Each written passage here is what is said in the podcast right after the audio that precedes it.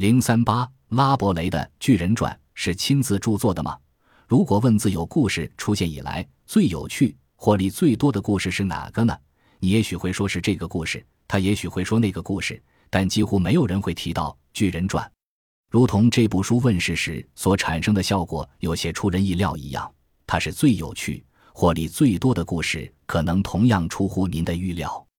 这本奇书的作者就是文艺复兴时期法国著名文学家拉伯雷，约一四八三至一五五三年。拉伯雷生于法国的西农，父亲是一位发达的法律公证人。他很早就被送进了圣方济修道院。在那里被修道院的图书馆吸引，开始研究希腊文。公元一五二一年，他接受神职，后因被怀疑有异端思想而离开了圣方济修道院。公元一五三零年，他进入蒙皮利的医学院，并很快在公元一五三一年获得医学士的学位。公元一五三二年，他成为里昂市立医院的医生。后来，他又再度研究于蒙皮利医学院，接受医学博士学位。在那儿对广大听众讲课。回到里昂后，他继续医生兼学者的生活，经常在聚集的学生面前一边解剖一个被处决的罪犯，一边讲解剖学的课程。公元一五四六至一五四七年，他避难梅斯，在那里的市立医院里充当一名医生。公元一五四八年，他回到里昂。公元一五四九年，他到巴黎去。在首都西南方的一个教区内担任牧师的职位，最后病死在那里。拉伯雷并不是一个典型的医生，他行医的同时，并没有放弃对学术，尤其是人文主义思想的追求。他对法律、文学、神学、烹饪、历史、植物学、天文学和神话等都具有职业性的知识。同时，他本人还喜欢与在田园或街道上遇到的人亲切的交谈，欣赏他们的玩笑。夸大的故事和夸张的下流话，他从他们那里听到了当时流行于农村地区的一个故事：说一个仁慈的巨人名叫高康大，拥有洞穴般的胃口和爱极无穷的力量。当他走过时，从他篮子里随处掉下小山和原石。拉伯雷把这个故事记录了下来，并在公元一五三二年在里昂出版。没想到这个故事非常受欢迎，销路极佳。于是他又接二连三地写了有关这个故事的续篇，这就是被誉为世界文学史上重要文化遗产的长篇小说《巨人传》。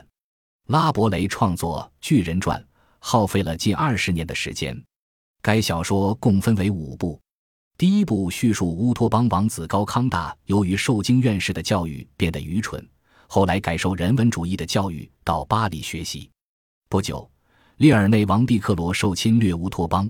高康大从巴黎回到国内，遇见约翰修士，结为朋友，共同抗击侵略，反对封建掠夺战争。第二部描写高康大的儿子胖大官在法国努力学习科学，后来可人国侵略乌托邦，胖大官回来抗击侵略，并征服了可人国。第三部描写胖大官在可人国推行仁政，深受人民爱戴。接着又叙述胖大官的朋友巴吕奇害怕结婚后妻子不贞，对结婚一事犹豫不决，请教了各式各样的哲学家，他们都提不出合理的建议，于是决定跨海到灯笼岛去寻访神湖。第四、五部描写胖大官和巴赫奇等寻访各岛，最后终于找到了象征真理的神湖。拉伯雷利用民间故事中的巨人形象，通过他们的事件。严厉批判封建社会及其意识，尖刻的讽刺教会和教士，强调人的自然本性，主张人应该有全面而和谐的发展，坚决反对中世纪禁欲主义、经院派的神秘主义和迷信。书中也提出了作者理想的君主制度、理想的教育和社会结构。这部小说用漫画夸张的笔调写成，在揭穿当时封建社会的假面具时。作者运用了大量的戏谑文字，甚至于礼俗的描写。书中充满了成语、格言、笑料、双关语、俏皮话，这种通俗而朴实的大众语言，更有力地表现了作者反教会、反封建的思想。也正因为书中所蕴含的这些思想，拉伯雷受到教会的迫害，经常被迫迁徙。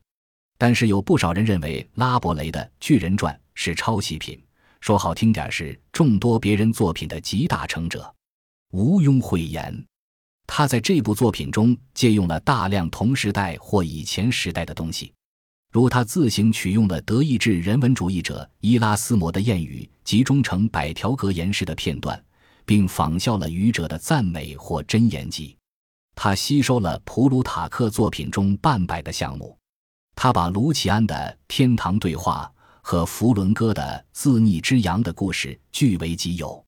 当时流行一个喜剧，说的是一个男人治好了他妻子的哑巴后，反而后悔了。拉伯雷把这个故事作为自己作品的题材之一。他还有成百的题材是从中世纪的法国流传下来的故事诗和插曲得到暗示的。在描写巴努之航海时，他依靠的是《新世界》和《远东探险者》出版的著作。但是，即便拉伯雷借用了这么多人的作品，那些指责者都不否认，没有哪位作者比拉伯雷更富有创造性，因为他偷窃而来的这些东西，一经过他的手就更臻完善，他都能让他们服务于他那种不虚饰、不文绉绉的自然、简易、流畅的叙事风格。不仅如此，拉伯雷的作品对后世法国著名作家伏尔泰、巴尔扎克、夏多布里昂等人有巨大影响，对斯特恩、斯威夫特。特罗洛普和金斯莱等英国作家有重要影响，这大概也是那些指摘巨人传是抄袭品的人所无法回避的。